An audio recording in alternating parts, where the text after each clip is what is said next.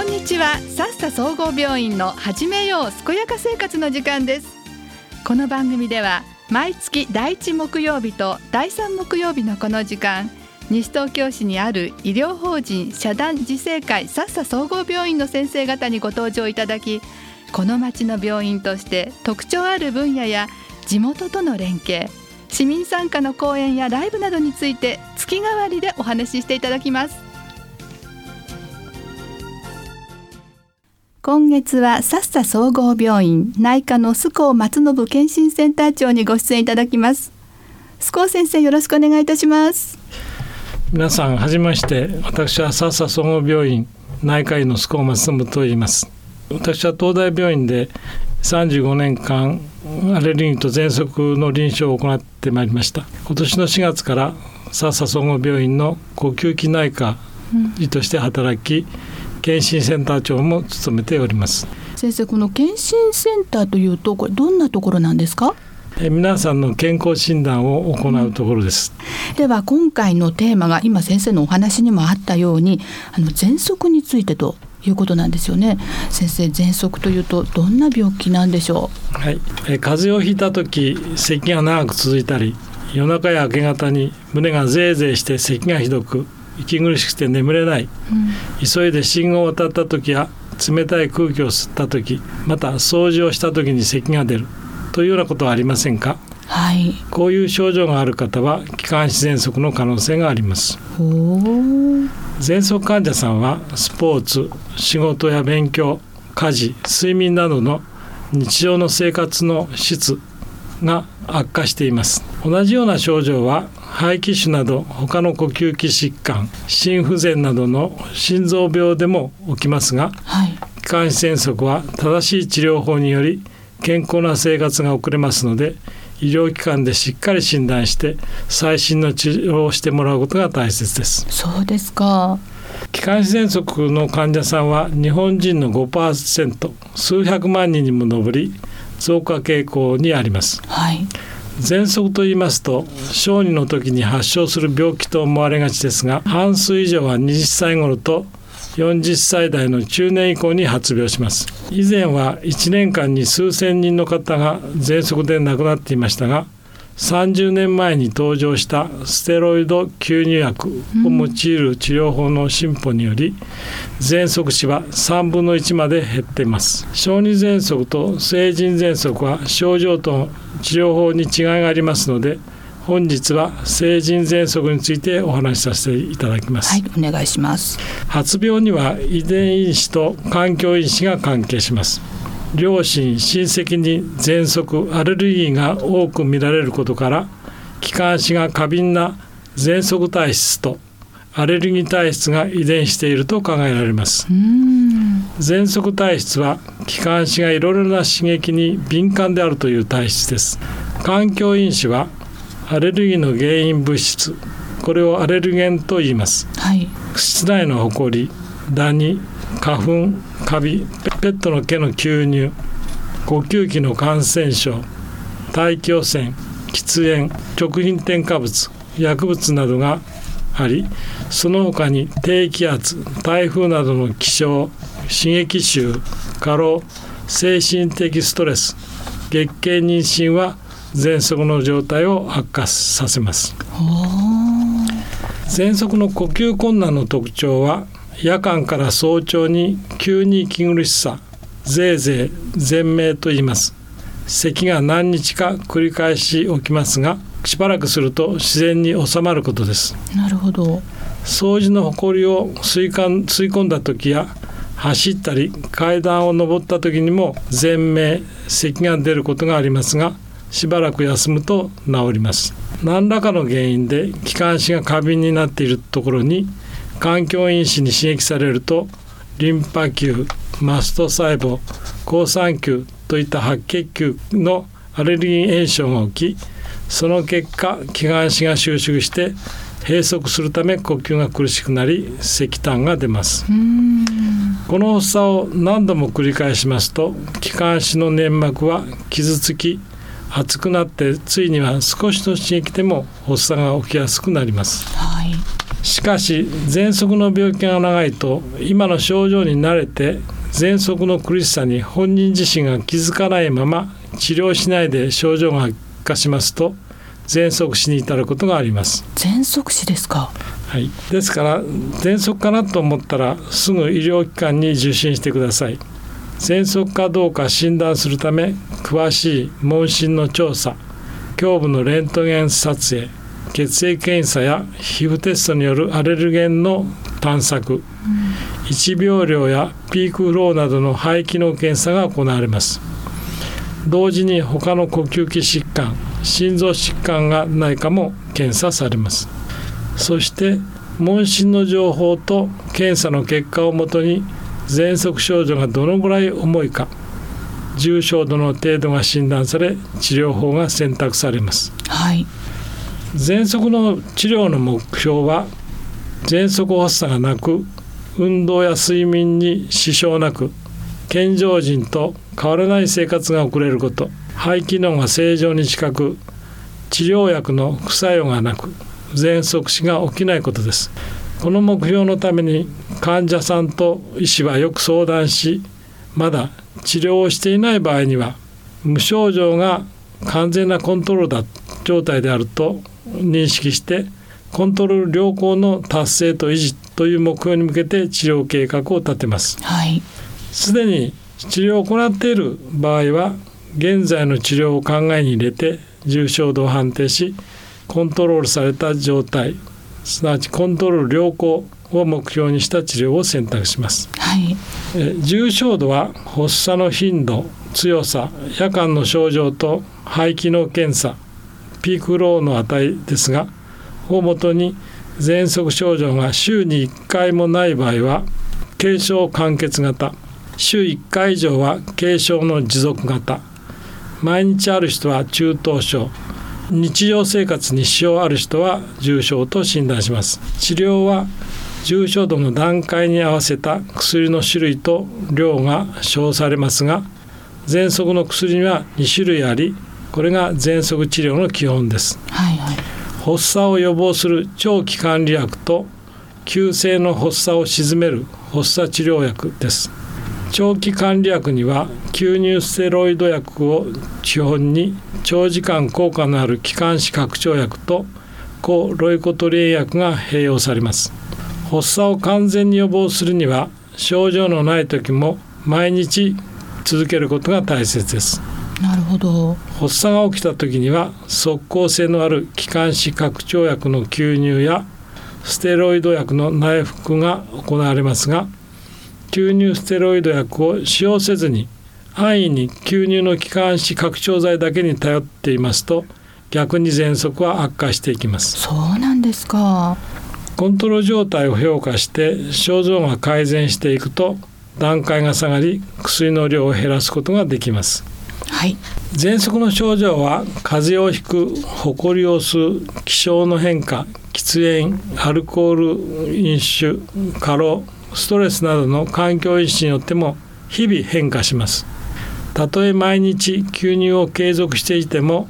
悪化した時に発作をコントロールできるのは医師ではなく患者さん自身です、はい、そのため患者さんは医師とよく話をして喘息の悪化原因を避け発作時の対処方法を学んで自己管理する手順を見つける必要があります。なるほど。具体的には喘息の症状日記をつけ、うん、肺機能の仕様であるピークローチを自己測定することにより発作の前兆に気づいて早めに対処できます。喘息があっても医師とよく話し合い一緒に喘息治療に当たれば健康な人と同じように日常生活を送ることができ仕事勉強運動が可能ですスポーツ選手でも喘息を持ちながら自己管理を徹底することによりオリンピックでメダルを獲得した多くのアスリートがいます、はい、喘息についてよく理解されて病気を自己管理することが大切です。そうですか。喘息というのは本人がちゃんとこの病気を理解して、うん、そして自己管理していくことが大切だっていうことが先生のお話でよく分かりました、うん、ここからですね先生のリクエスト曲をおかけしたいと思うんですけれども、さあ先生のどんな曲をお選びになったんでしょう？聞いてると心が楽しくなるジュジュのテイク5ジャズの名曲ですけど、はい、テイク5を選ばせていただきました。お聞きいただいたのはジュジュでテイク5でした。さあここからは質問コーナーです。さあ先生いくつか私の方から質問させていただきたいんですがえまずは子どもと大人の喘息ですけれどもこれどこが違うんでしょう？え子どもの喘息大人の喘息と言いましても非常に年代に幅がありまして、はい、子どもの場合は乳児の喘息、うん、小児の喘息学童期の喘息思春期の喘息とそれぞれ特徴があります。えそして大人の場合には成人になった後そしてから4 5 0代の中高年になってからそしてさらに高齢者になって喘息が出てくる人がいます。えー、子どもと大人の喘息の違いは子どもの場合はアレルギーの原因が非常に強い。そのためアトピー性皮膚炎とかアレルギー性鼻炎の合併が多いです。はい、で大人の場合はアウェル体質はそれなり強くなく、うん、原因としては大気汚染、はい、そしてストレス。それから過労ですね、これが一番原因として多くなります。うん、そして高齢者になりますと非常に免疫の力が弱く感染しやすくなって、はい、重症化しやすくなります。そうですか。じゃああの2つ目の質問なんですけれども喘息患者さんがこう特に注意しなければいけないことってどんなところでしょう？ぜひあの気をつけていただきたいのはアスピリンなどの解熱鎮痛剤を服用する時です。はい、えー、喘息患者さんはこれらの鎮痛剤に非常に敏感で服用すると大きな発作を起こす場合があります。これはアスピリン喘息と言われています。鎮痛剤は飲み薬だけじゃなくて貼り薬、座薬にも使われてますのでそれを使った時急に大きな発作になるようでしたらその外用薬はすぐ外してください。そしてすぐ病院に行きましょう。ああそうですか他にも気をつけることってありますか、そしてあの先ほど言いまし申し上げました高齢者の喘息の人は、肺そのものの機能が良くなくてすぐ喘息死につながりやすいです。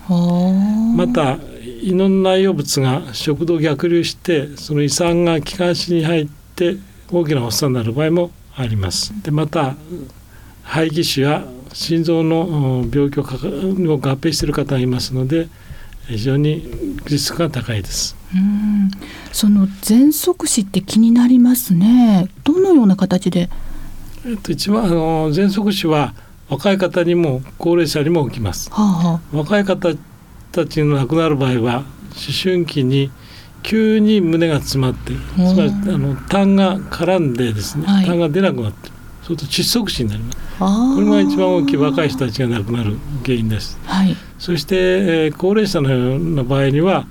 もともと肺の機能とか心臓が悪いですからそこに感染が重なってしまって、えー、非常に大きな発作になるそうして亡くなる方が非常に多いです。ああそういうことなんですね。じゃあその喘息の患者さんで特にまあ注意することの中であの妊娠中の方ってどうでしょう？あんまり咳をすると良くない気がするんですがその他にもあの妊娠しているあの妊婦さんなんですけれどもこの方たちもやはり喘息の方もいらっしゃるかなと思うんですが。はい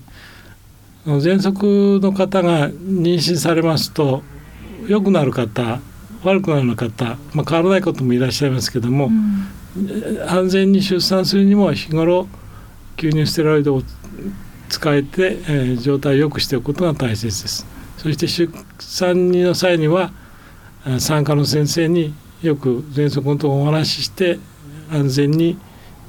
出産できるようにしてもらいましょう。そして、えー、妊娠中の薬ですけども、はい、妊娠4ヶ月まではなるべく薬は使わないようにしています。うん、5ヶ月以上はどん大体薬が服用しても安心です。うん発作が起きますとどうしてもあの酸素不足になりますので、はい、それは防がなきゃいけないということで、え治療やむを得ず治療を行いますがステロイドの危険性はあまりないというふうに経験上分かっております。あそうですかなるほど。じゃあ、あの先生、これ妊婦さんが、えー、喘息にかかってこれ良くなるケースもあるんですか？ね、これはあの妊娠中におけるホルモンのバランスの問題だと思っています。例えば月経時には喘息が悪くなる月経喘息というものがあります。そして出産後喘息が良くなる方もいるし、逆にまた喘息が出てくる場合もいて、なかなかその辺は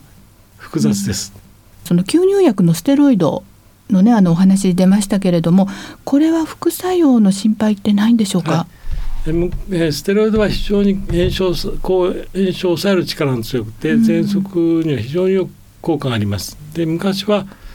ステロイドを内服していました。そのためをいろんな副作用が出てきたんです。